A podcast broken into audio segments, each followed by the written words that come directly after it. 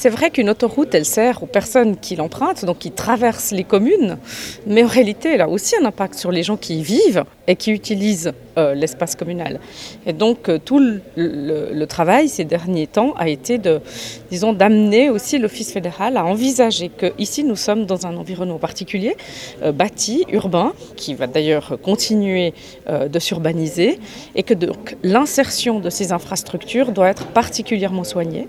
Et puis euh, de profiter aussi du fait que dès lors qu'on intervient sur l'infrastructure, il faut utiliser ce moment pour essayer de recoudre le territoire. Une infrastructure euh, autoroutière de surcroît, elle coupe les territoires. Et donc là, avec le projet de couverture, avec la création d'un parc public euh, par-dessus l'autoroute, eh c'est aussi l'occasion d'apporter ce moment où on recoue les territoires.